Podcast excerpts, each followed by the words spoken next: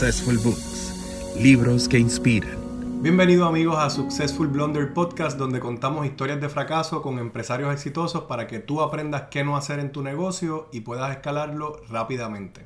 Y hoy estamos en la sección de Successful Books donde te hablamos de algunos de los libros que hemos mencionado en el podcast para que también sigas aprendiendo eh, no solamente de los errores de los empresarios, sino de libros eh, que nos motivan y que nos ayudan a crecer en, nuestro, en nuestra carrera como empresario. Así que en este episodio vamos a hablar sobre Crucial Conversations, un libro súper interesante que estaba en mi librero por muchos años, más de 15 años, porque me lo recomendó un colega.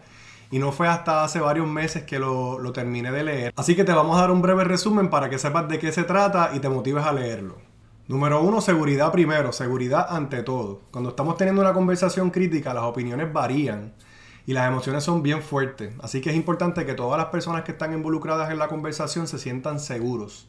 Si tú en algún momento ves que las personas que están a tu alrededor tienen miedo con la conversación o no se sienten seguros, tienes que parar lo que estás conversando y moverte a un lugar seguro donde todas las personas se sientan cómodas con lo que van a discutir. Número 2, deja que los hechos dirijan la conversación. Siempre hay que mantenerse cerca de los hechos y no caer en la narrativa porque es muy fácil eh, ponerse a pensar en lo que uno cree que está pasando versus los hechos. Y entonces si uno se va por el camino de trabajar con lo que uno está pensando solamente y no los hechos, pues entonces no estamos teniendo una conversación objetiva con las otras personas. Y eso es súper importante, mantenernos en el carril de cuáles son los hechos y no cuál es la narrativa que tú tienes dentro de ti de qué fue lo que pasó. Número 3, mira hacia adentro. La clave para una conversación crucial siempre va a ser tener un diálogo abierto y para hacerlo debes comenzar contigo mismo.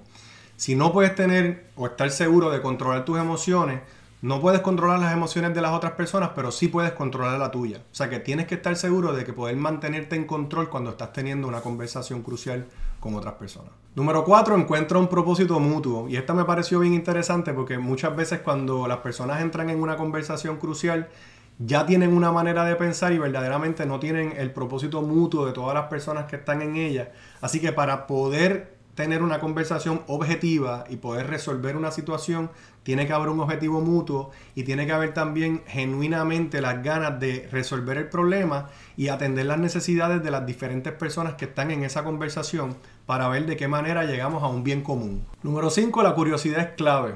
Cuando estamos durante una conversación crucial, si las personas se apagan o se, o se van a silencio, o se ponen eh, agresivas con la conversación, siempre es importante hacer preguntas que te permitan entender por qué la persona se está quedando callada o por qué la persona se está poniendo eh, complicada, para poder también escuchar y entender realmente cuál es la razón por la que la persona se está comportando de esa manera. Y tienes que atenderlo genuinamente para poder determinar, ok, esto es lo que está pasando con esta persona, cómo yo puedo llevar la conversación nuevamente a un lugar seguro para continuar en diálogo. Número 6, cuida de tus palabras. Súper importante también. No estamos diciendo que no hables o que no entres en conversaciones críticas o, conversaciones cruciales, sino que las palabras importan, lo que decimos importa y cómo lo decimos importa. Y esta también me, llegó cerca eh, porque muchas veces no cuidamos lo que decimos y cómo lo decimos y podemos herir a las personas y muchas veces cuando, cuando ya entras en, ese, en esa etapa, pues se, se, elimina la parte de mantenernos en diálogo porque las otras personas se molestan y, y, no continúan en el diálogo. También pasa de la otra manera cuando las personas te hieren o cuando las personas no, no están eh, cuidando sus palabras, pues tú también puedes salir de la conversación o irte del lugar y no terminar la conversación crítica, que es lo que estamos buscando, mantenernos en diálogo con estas personas con las que estamos hablando. Así que recurrir al sarcasmo, humor negro, o a lenguaje corporal negativo nunca nos va a ayudar a poder continuar en diálogo con nuestros compañeros.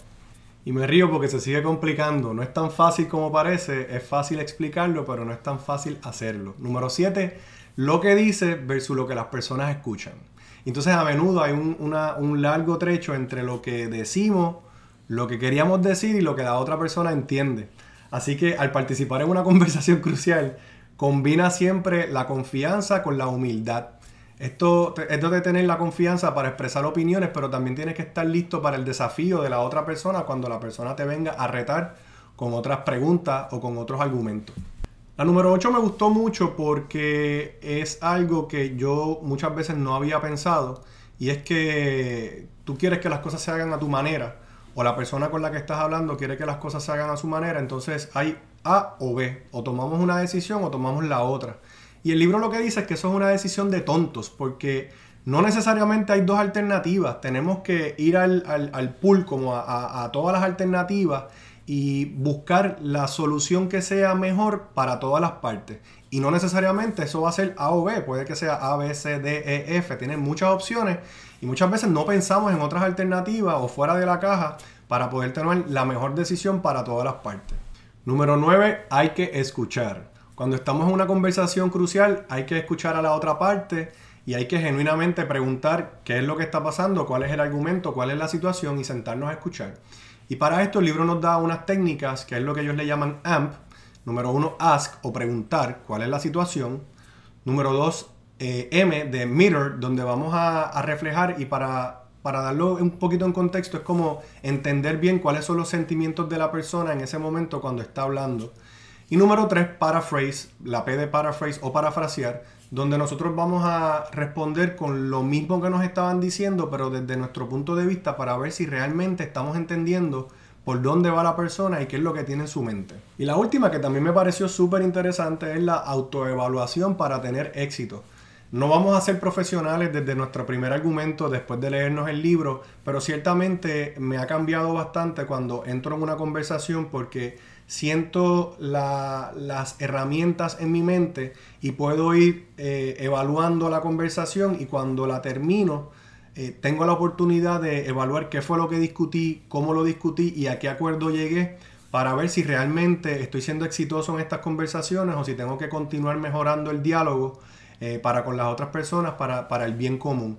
Así que, bien interesante el libro, eh, es fácil de leer, tiene muchas técnicas para lograr lo que te he explicado en, en, en estos minutos y creo que te puede añadir mucho valor en tus relaciones interpersonales, con tu familia, con tus compañeros de trabajo, con tu pareja o con tus hijos, para que, para que sigas creciendo como empresario o como, o como líder. Así que te vemos en el próximo episodio y gracias por sintonizarnos. Successful Books libros que inspiran.